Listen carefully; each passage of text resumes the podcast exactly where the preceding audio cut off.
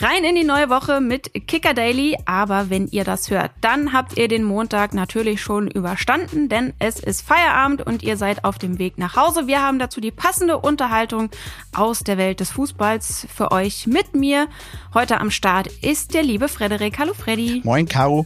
Du, bevor wir aber starten, erstmal eine Frage. Hast du denn schon dein vorgezogenes Weihnachtsgeschenk bekommen? das ist eine sehr gute und eine sehr berechtigte Frage. Thomas und Matthias haben ja in der Folge am Freitag großspurig erklärt, äh, dass sie mir den Bot-Ass-Kalender für 2024 besorgen. Aber äh, da muss ich mal den Zeigefinger heben. Noch ist hier nichts angekommen.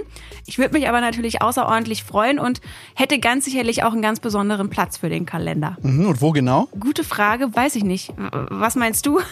Also bei mir bist du damit komplett an der falschen Stelle. Ich bin da inneneinrichtungstechnisch absolut der falsche Ansprechpartner. Denk mal drüber nach und wir starten währenddessen einfach schon mal mit der Folge, nämlich mit den News des Tages.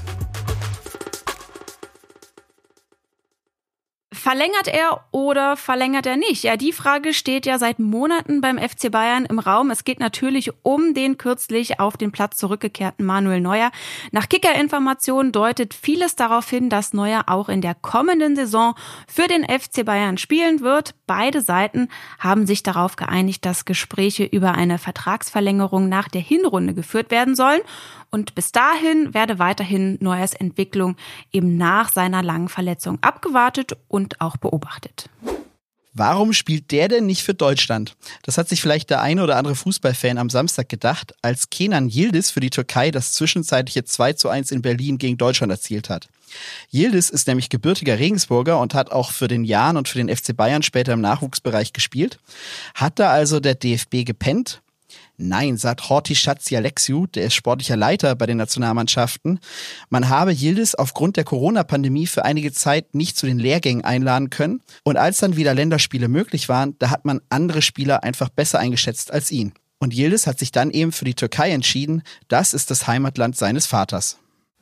Ganz bitter war das Wochenende für Gavi vom FC Barcelona beziehungsweise von der spanischen Nationalmannschaft. Gavi hatte sich Sonntagabend, also gestern, im Qualifikationsspiel gegen Georgien ohne Fremdeinwirkung am rechten Knie verletzt und musste unter Tränen vom Platz begleitet werden.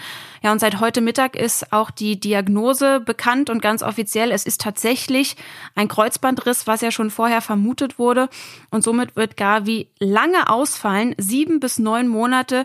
Das ist natürlich das Saison aus für ihn und zu 99,9 Prozent eben sehr, sehr wahrscheinlich auch das Aus für die Europameisterschaft in Deutschland. Sehr traurig für ihn. Ja, nicht nur Gavi hat natürlich deshalb geweint auf dem Platz, auch die Mannschaft war schockiert. Schon zur Pause hat äh, der Nationaltrainer Spaniens De La Fuente gesagt, habe in der Umkleidekabine eine Stimmung wie bei einer Totenwache geherrscht. Spanien hat dann aber trotzdem sogar tatsächlich noch gewonnen und eine sehr schöne Geste in der 55. Minute von Ferran Torres, der ja Gavis äh, Kollege beim FC Barcelona ist. Der hat nach dem 2 zu 1 nämlich sein Trikot in die Kamera gehalten und anschließend auch gesagt, dass er ihm ganz viel Mut und ganz viel Kraft schickt, damit er so schnell wie möglich zurückkehrt. Ja, die Verletzung ist auf jeden Fall ein sehr herber Verlust für Barcelona und Spanien. Gavi ist erst 19, aber eben schon wichtiger Leistungsträger. Hat gestern sein 27. Länderspiel für die A-Nationalmannschaft gemacht, war bei der WM im vergangenen Jahr Stammkraft. Und wenn ihm was vielleicht Mut macht, dann kann man auch sagen, dass er hoffentlich viele, viele Jahre seiner Karriere noch vor sich hat.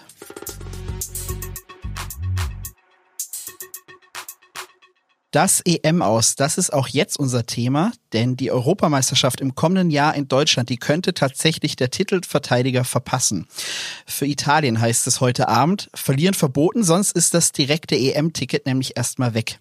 Die Italiener spielen in Leverkusen gegen die punktgleiche Ukraine um das letzte Ticket eben. Und bei uns ist jetzt Kicker-Reporter und Italien-Experte Oliver Birkner. Oliver, du lebst in Italien. Wie ist denn da gerade die Stimmung? Zunächst war ja, äh, ist seit Freitag eine kleine Erleichterung zu spüren, da man ja das erste Trauma, das erste Gespenst vertrieben hat äh, durch einen Sieg über Nordmazedonien, die die Italiener ja äh, an der WM-Teilnahme in der letzten überraschend gehindert hatten. Aber es steht ja immer noch das zweite Trauma bevor. Man spürt ja fast, dass es heute Abend beinahe schon wie ein Playoff-Spiel ist. Mit denen hatte man ja in, den, in der Vergangenheit keine so guten Erfahrungen gemacht. Ja, die Grundstimmung ist so ein bisschen, natürlich müssten wir es schaffen, gegen die Ukraine zumindest ein Unentschieden äh, zu erreichen, aber im Hinterkopf, die Italiener sind ja auch ein sehr abergläubisches Volk, ist man sich da nicht so sicher und hat äh, die Bedenken, dass man äh, das heute nicht schaffen kann und dann im März dann wieder in die Playoffs müsste.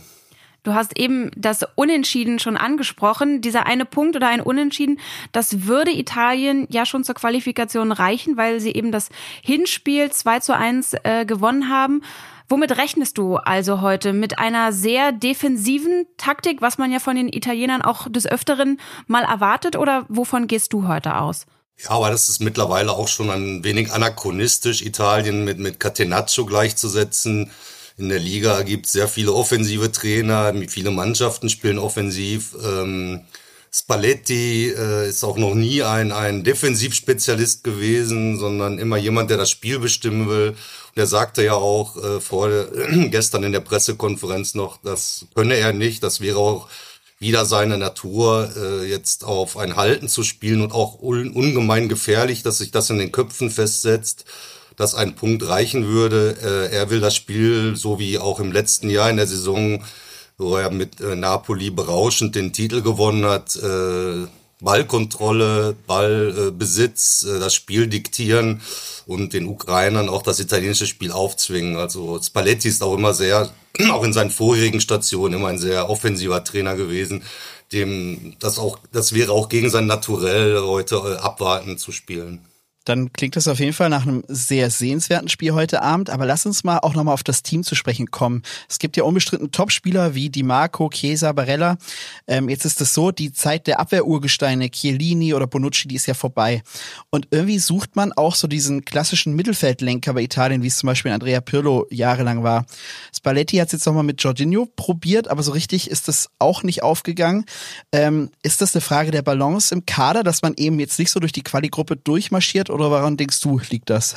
Italien hat ein, ein, großes Problem in der Zentrale, seit Jorginho und Verratti auch nicht mehr die großen Rollen in ihren Vereinen spielen und deshalb auch nicht mehr berufen wurden.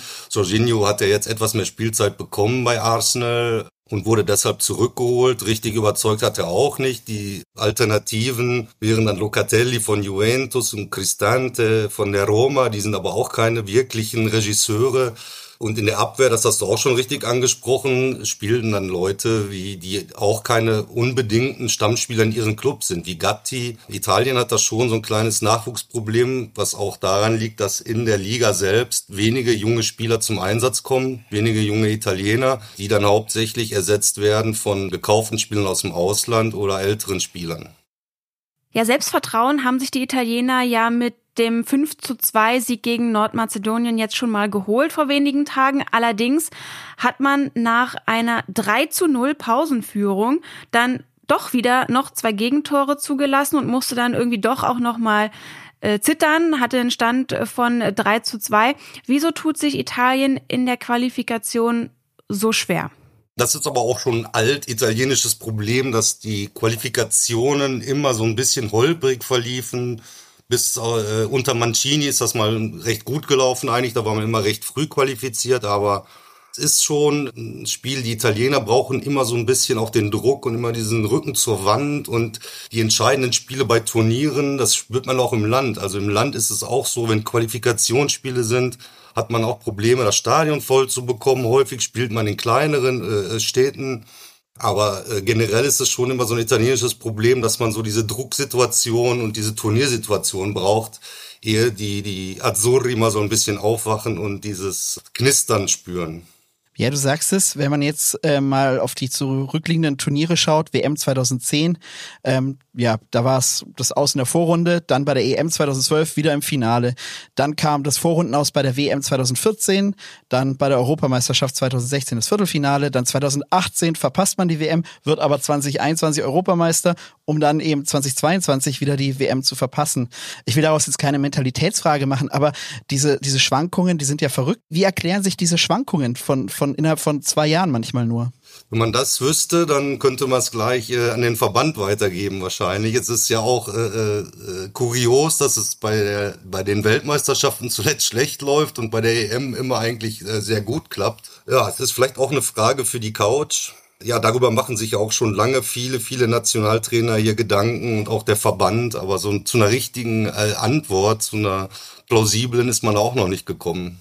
Welche Rolle spielt denn beim aktuellen Auftreten der Nationalmannschaft auch der Weggang von Roberto Mancini, der ja mitten in der laufenden Qualifikation zuerst äh, zurückgetreten ist, um dann Trainer in Saudi-Arabien zu werden. Wie wird das in Italien beobachtet, beziehungsweise was bedeutet das eben auch für diese aktuelle Lage der Nationalmannschaft? Ja, also das hat sehr an seinem Image hier gekratzt natürlich. Man hätte es verstanden, hätte er damals seinen Job geschmissen, nachdem er die WM verpasst hatte oder noch kurz vor dem Sommer. Aber jetzt ist natürlich auch, und es war, als sein Abgang klar wurde, wusste natürlich auch jeder, worum es ging und warum er es gemacht hatte. Er hat jetzt so ein bisschen das Image des, äh, des Dollarzählers oder des, des Eurozählers, der halt äh, Italien im Stich gelassen hat in einer schwierigen Situation nur des Geldes wegen, auch wenn er beteuert hat, mit Saudi-Arabien hätte er nie gesprochen vorher, aber das nimmt ihm hier natürlich niemand mehr ab. Ja, aber für Italien war es in der schwierigen Situation schon eigentlich eine ganz, vielleicht sogar ein Glücksfall, denn Mancini wirkte in, schon ein Jahr lang ein bisschen amtsmüde und auch nicht mehr richtig motiviert an der Seitenlinie von der Körpersprache her und mit Spalletti hatte man, hat man wirklich die beste aller Lösungen gefunden jetzt. Ja, also die italienische Nationalmannschaft, die fährt in den letzten Jahren immer wieder Achterbahn. Äh, schauen wir doch aber mal auf die Serie A beziehungsweise auf die Vereine dort. Ähm, die sind ja im europäischen Fußball eigentlich in den letzten Jahren dann doch recht erfolgreich gewesen. Zum Beispiel jetzt letzte Saison Inter im Champions League äh, Finale. Auch die Liga im Allgemeinen ist wieder ein bisschen mehr im Vormarsch. Äh, wo steht denn der italienische Fußball aktuell deiner Meinung nach? Also den großen Aufbruch des Calcio äh, sehe ich jetzt nicht, denn im italienischen Fußball gibt es auch zu wenig Geld, das an der Position der Engländer gekratzt werden könnte. Man hatte natürlich auch im, im vergangenen Jahr ein bisschen Losglück, dass drei Vereine das äh, Finale erreicht hatten. Es war jetzt nicht der große Weckruf, äh, nur so schlecht, wie sie manchmal im Ausland gemacht wird, ist die Liga mit Sicherheit nicht. Also da würde ich sie schon auf einer Stufe mit den Spaniern sehen und knapp über der Bundesliga, wenn man die, das Gesamtpaket der 20 Clubs sieht in der Serie A. Das Problem, das sie natürlich haben, wirklich sind die Stadien, die ja jetzt hoffentlich mal äh, renoviert äh, werden oder neu gebaut werden. Das Jugendproblem, was ich vorhin schon mal angesprochen hatte, dass man den Spielern hier wenig Chancen äh, einräumt, auch äh, auf internationaler Ebene. Erfahrung zu sammeln. Da sind die Deutschen, äh, Franzosen, Spanier und Engländer sicher viel weiter. Also den großen Aufbruch in die große neue Ära des Calcio wie Ende der 90er, Anfang 2000. Dazu sind die Infrastrukturen sowohl finanziell als auch äh, sportlich nicht gegeben. Aber eine gute Rolle werden sie schon in den nächsten Jahren spielen. Äh, wobei man wirklich sagen muss, die Engländer unerreichbar sind. Aber ich glaube für alle Ligen derzeit. Wir beobachten das, Oliver, und natürlich schauen wir auch gespannt heute Abend auf das Spiel. Den Ausgang werdet ihr natürlich sehen in der Kicker-App im Live-Ticker. Erfahrt ihr alles rund um Italiens Schicksal gegen die Ukraine. Oliver, dir vielen, vielen Dank und wir hören uns bestimmt bald wieder. Vielen, vielen Dank und bis bald.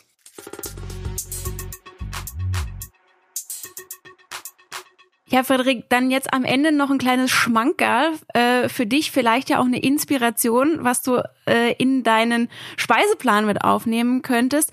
Andrews Townsend von Luton Town, der isst nämlich täglich Hühnerfüße, weil das Kollagen wichtig für die Knochen und die Muskeln ist, um ja den nötigen Halt für Muskeln, Sehnen, Knochen zu geben. Ist das nicht was? Also für mich nicht. Ich habe das wahrscheinlich nicht nötig, sage ich jetzt einfach mal.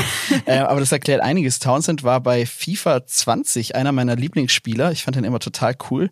Äh, da habe ich in der Premier League mit Crystal Palace gespielt und jetzt weiß ich, warum er so gut ist. Siehst du? Äh, wenn ich jetzt allerdings an meinen Lieblingsverein, wenn ich daran denke, Kaiserslautern, was es da so für Spezialitäten gibt, da gibt's Pferdewurst und Pferdefrikadellen, aber ich glaube, das wirkt sich jetzt nicht leistungsfördernd aus. Was? Ja. Aber für die, für die Fans im Stadion, oder was? Ja, ja, für die Fans im Stadion. Äh. Aber die müssen ja auch nicht dann auf dem Platz stehen. Also Hühnerfüße und Pferdefrikadellen brauche ich nicht unbedingt. Aber hast du die Pferdefrikadellen mal probiert? Habe ich probiert, ist ein recht mhm. intensiver Geschmack okay. und hat mir dann auch gereicht. Also ich finde, wenn du Hühnerfüße und Pferdefrikadellen isst, dann bist du auf jeden Fall schon mal gut gewappnet für den Dschungel, falls du da mal einziehen möchtest. Habe ich nicht vor, aber ja, denke ich drüber nach. Äh, ich denke nicht drüber nach. Ähm, ich denke aber drüber nach, was äh, wir morgen besprechen könnten. Dann bin ich nämlich hier wieder am Start und mit mir der liebe Carsten. Darauf freue ich mich. Und äh, Freddy, wir gehen jetzt in Feierabend. Ganz genau. Ich freue mich auf die Folge morgen. Aber für heute sagen wir Tschüss. Macht's gut. Kicker Daily ist eine Produktion des Kicker in Zusammenarbeit mit ACB Stories. Redaktionsschluss für diese Folge war 14 Uhr. Abonniert den Podcast, um keine neue Folge zu verpassen.